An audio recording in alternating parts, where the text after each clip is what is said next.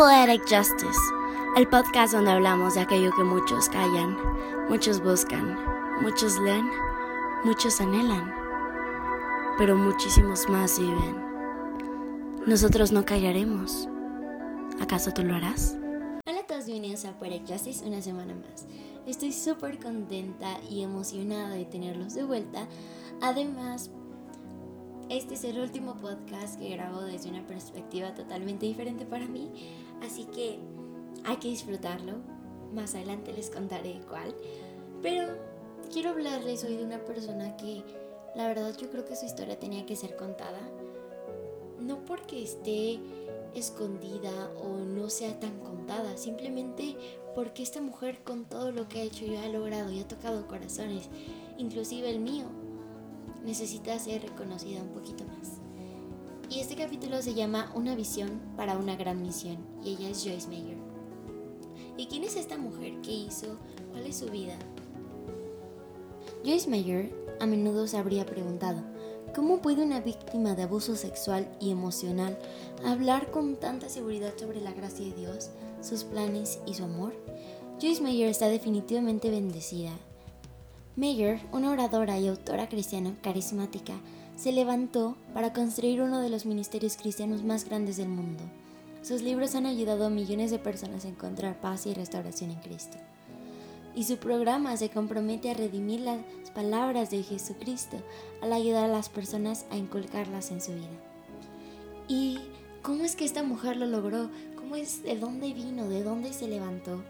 Como escuchamos, ella sufrió abuso sexual y emocional, pero ¿cómo fue? Mayer nació como Pauline Joyce Hutchinson en el sur de St. Louis el 4 de junio de 1943. Su padre entró en el ejército para luchar en la Segunda Guerra Mundial, al poco tiempo de que ella naciera.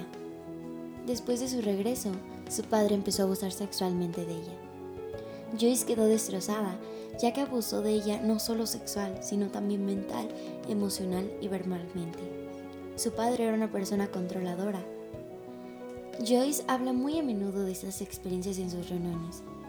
Hasta el día de hoy, la explotación dejó una profunda huella en el ser de Joyce, mientras desarrollaba un sentido despectivo de sí misma. Aunque se veía perfecta para los espectadores, Joyce se había convertido en víctima de un trastorno de personalidad múltiple. Fue a la escuela, pero no podía concentrarse. Tampoco se le permitió participar en actividades extracurriculares. Una edad temprana, Joy se sintió invadida por un sentimiento de autocompasión. Apenas era manejable y desarrolló un comportamiento controlador, manipulador, inseguro y severo. Experimentó un sentimiento de culpa y adoptó un pensamiento negativo, impulsado por la sospecha. Lo peor era que nunca se sintió segura en ningún lado. A pesar de ser víctima del maltrato, Joyce no abandonó sus estudios. Graduada de O'Fallon Technical High School en St. Louis, se casó con un vendedor de autos a tiempo parcial, poco después de su último año. El matrimonio duró cinco años. Ella sostiene que su esposo la engañó con frecuencia y la persuadió para que robara los cheques de la nómina. Usaron el dinero para irse de vacaciones a California. Afirma que devolvió el dinero años más tarde. Después de su divorcio, Mayer frecuentó los bares locales antes de conocer a Dave Mayer, un dibujante de ingeniería se casaron el 7 de enero de 1967 y tuvieron tres hijos. Meyer también cuenta que una mañana, mientras conducía al trabajo en 1976, dijo que escuchó a Dios llamarla por su nombre. Había nacido de nuevo a los nueve años, pero su infelicidad la llevó más profundamente a su fe. Ella dice que llegó a casa más tarde ese día, de una cita de belleza, llena de amor líquido, que estaba ebria del Espíritu de Dios esa noche mientras ella estaba en la bolera local. No tenía ningún conocimiento, dijo. No fui a la iglesia y tuve muchos problemas. Necesitaba a alguien que me ayudara. Y creo que a veces incluso las personas que quieren servir a Dios, si tienen tantos problemas que no piensan bien y no actúan bien y no se comportan bien, casi necesitan que alguien los tome por el lado y mano y ayuden a guiarlos a través de los primeros años. Eso fue lo que ella comentó acerca de cómo se sentía. Meyer fue brevemente miembro de una iglesia luterana de nuestro Señor Salvador en San Luis, en una congregación de iglesias luteranas y dono de Missouri. Comenzó a dirigir una clase bíblica matutina en una cafetería local y se volvió activa en Life Christian Center, una iglesia carismática en Fenton. En unos pocos años, Mayer fue el pastor asociado de la iglesia. La iglesia se convirtió en una de las principales iglesias carismáticas del área, en gran parte debido a su popularidad como maestra de Biblia. También comenzó a transmitir una transmisión de radio diaria de 15 minutos en una estación de radio de San Luis. En 1985 renunció como pastora asociada y fundó su propio ministerio. Anteriormente se llamó Life in the World y se inició como Superstation en Chicago y Black Entertainment Television. Se le ofreció transmitir su programa en seis estaciones de radio diferentes, desde Chicago hasta Kansas City. En 1993, su esposo Dave la convenció de que expandiera su red también a la televisión. Posteriormente, se inició un ministerio de televisión con el nombre Disfrutando de la Vida Cotidiana, que se convirtió en un gran éxito. En funcionamiento hasta la fecha, su programa se transmite en 40 idiomas en 900 estaciones de radio y televisión, potencialmente atendiendo a más de 4.500 millones de espectadores de todo el mundo. Con sede en Missouri, tiene una fuerza laboral de aproximadamente 1.000 empleados en sus 12 oficinas satelitales. A través de Joyce Mayer Ministries, Enseña sobre una serie de temas que se centran en la mente, el estado de ánimo, la boca y la actitud. Lo que ha hecho que su programa sea irresistible es el hecho de que comunica con franqueza sus experiencias y aprendizaje, inspira a los espectadores a aprender de ellos y aplicar lo mismo en sus vidas. Su enfoque práctico de la Biblia es bastante único e innovador. A lo largo de los años, la autora de casi 100 libros, que se ha traducido más de 100 idiomas y han atendido a 12 millones de lectores. La gran demanda de los libros y la respuesta súper exitosa de los lectores y críticos la han llevado a convertirse en una de las autoras más vendidas del New York Times. Además de albergar un ministerio de televisión y escribir libros, yo llevo a cabo varias conferencias nacionales e internacionales, cada año que motivan a las personas a comenzar y disfrutar su vida cotidiana. Su conferencia anual de mujeres ha sido un gran éxito, rindiendo a más de 200.000 mujeres de todo el mundo por año. Joyce afirma que a través de sus enseñanzas que pretende satisfacer las necesidades de los que sufren y hacer que las personas se acerquen al Evangelio de una manera práctica, para lo mismo comenzó Hand of Hope, una fundación que sirve como brazo misionero de Joyce Meyer's Ministries Ejecuta varios programas proporcionando alimento, atención médica y suministros de socorro en casos de desastres. En el 2000 cofundó San Luis Dream Center junto con su esposo. El centro tiene como objetivo servir al centro de la ciudad a través de un programa práctico que tiene como objetivo tratar las necesidades, los perdidos, los heridos a través del amor de Cristo. A pesar de un buen trabajo realizado por Joyce a la sociedad, se ha ganado la ira de la gente y de los críticos por ser demasiado indulgentes y llevar un estilo de vida lujoso. Sin embargo, se ha enfrentado a todas las críticas afirmando que no necesita defenderse por ser bendecida. Fue debido a su estilo de vida excesivo y extravagante que en el 2004 la estación de televisión cristiana de San Luis, operada por el reverente Larry Rice en New Life Evangelistic Center, abandonó su programa. Otra razón más para que la cancelación fueran sus enseñanzas. Según Rice, van más allá de las escrituras. En 2009, Joyce Meyer recibió la acreditación del Consejo Evangélico de Responsabilidad Financiera, lo cual la dejó a ella libre para poder enseñar sobre lo que Dios le ha puesto en su corazón. Y esta mujer ha escrito demasiados libros buenísimos. Y en cada uno se ha plasmado frases tan motivadoras y que nos enseñan cómo vivir nuestra vida en Cristo de mejor manera. Una de sus frases es, puedes sufrir el dolor del cambio o sufrir el dolor permaneciendo como estás. No puedes tener una vida positiva y una mente negativa. Otra frase es, no puedes vivir tu vida basada en lo que todo el mundo piensa. Cuando encaramos nuestros miedos, podemos encontrar la felicidad. Solo porque sientas miedo no significa que no puedas hacerlo hazlo con miedo. Lo grande sobre la actitud es que es tuya y que tú, solo tú, la puedes cambiar. Y una muy importante, la mente es el líder o precursor de todas las acciones.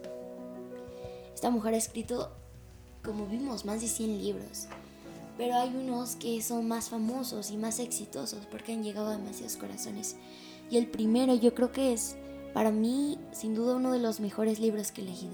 Un libro que me ha puesto un principio y un después en mi vida, sobre todo en mi madurez, y se llama El campo de batalla de la mente. Este libro me enseñó y anteriormente lo hemos mencionado, lo he mencionado en el podcast. Este libro es increíble porque me enseñó sobre realmente qué estoy pensando, pensar lo que tengo que pensar. Y no me había dado cuenta de la importancia que tienen mis pensamientos sobre cada cosa mínima que haga en mi vida antes de leer ese libro. Otro libro muy importante es sobre carga. Uno más es Mi gran boca y yo. Mi gran bocota, como sería su traducción en inglés. Y un libro muy famoso es Conocer a Dios íntimamente. Estos son grandes libros que he escrito y han impactado a millones de personas. Y esta autora, si quiere saber un poquito más sobre ella, sobre sus ministerios, donar para las fundaciones que ella apoya, leer un poco más sobre Dios, buscar sus libros, ver sobre lo que ofrece, puedes entrar a su página, Joyce Mayer Ministries. Esta mujer me impacta porque el hecho de poderles contar desde mi punto de vista que todo lo que ella escribió y plasmó en uno de sus libros, un libro de 200 páginas, un libro pequeño que me enseñó tanto. Y no es por alabarla, idolatrarla, lo que ustedes quieran, es porque esta mujer realmente sabe usarlo, porque tuvo una visión, Dios le habló para una gran misión. Que yo creo que aquella mujer a la cual abusaron sexualmente, aquella mujer a la que le eran infiel eh, frecuentemente, aquella mujer que estaba destruida, le hubieran dicho que iba a lograr tanto, iba a llegar a tantos corazones, yo creo que no se lo hubiera creído, nadie lo hubiera creído. Recuerdo que sus libros a mí me impactaban porque contaba su historia sin vergüenza, al contrario con orgullo decir yo sobreviví a todo eso. Porque ella lo cuenta y te cuenta sus experiencias. Y lo que me encanta más es que sus libros no es como un sermón más, una lección más, algo así. Es como si te estuviera contando una amiga qué deberías hacer.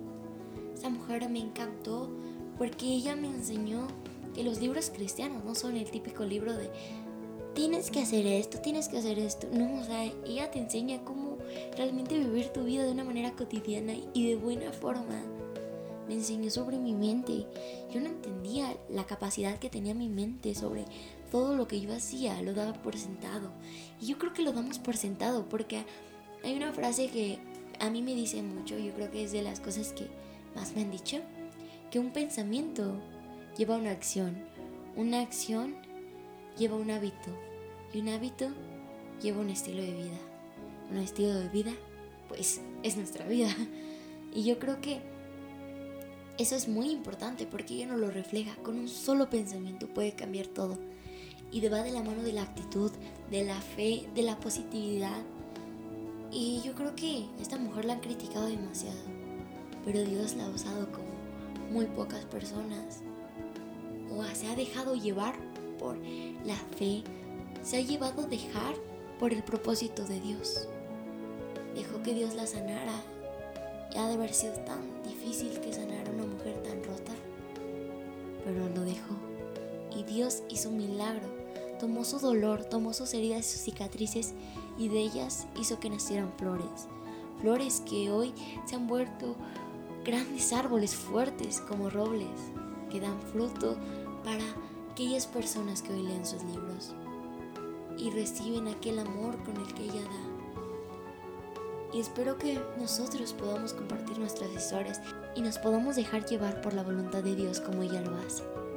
Y bueno, este fue el podcast de hoy. Espero que puedan meterse a su página y ver aquello que esta mujer hace. Espero que lo hayan disfrutado y recuerden, nuestros pensamientos son más importantes de lo que creemos. Y si dejamos que esos pensamientos se dejen llevar por la voluntad de Dios, ahí es algo mucho mejor. Espero que lo hayan disfrutado. Nos vemos la próxima semana con una noticia que pues es personal, pero me hace sentir tan bien podérselas platicar. Nos vemos ahí la próxima semana. Adiós fue el podcast de hoy. Esperamos que te haya gustado muchísimo y no olvides seguirnos en todas nuestras redes sociales, tanto como Instagram, Facebook, Twitter. Nos encuentras como Poetic Justice Podcast. También no olvides suscribirte a nuestro canal de YouTube. Estamos como Poetic Justice Podcast. Nos puedes escuchar en Anchor, YouTube o también en Spotify. Nos encuentras como Poetic Justice Podcast y síguenos cada semana para más y más detalles. Nos vemos la próxima semana con un nuevo podcast a las 12 del día. Nos vemos. Los quiero muchísimo. Adiós.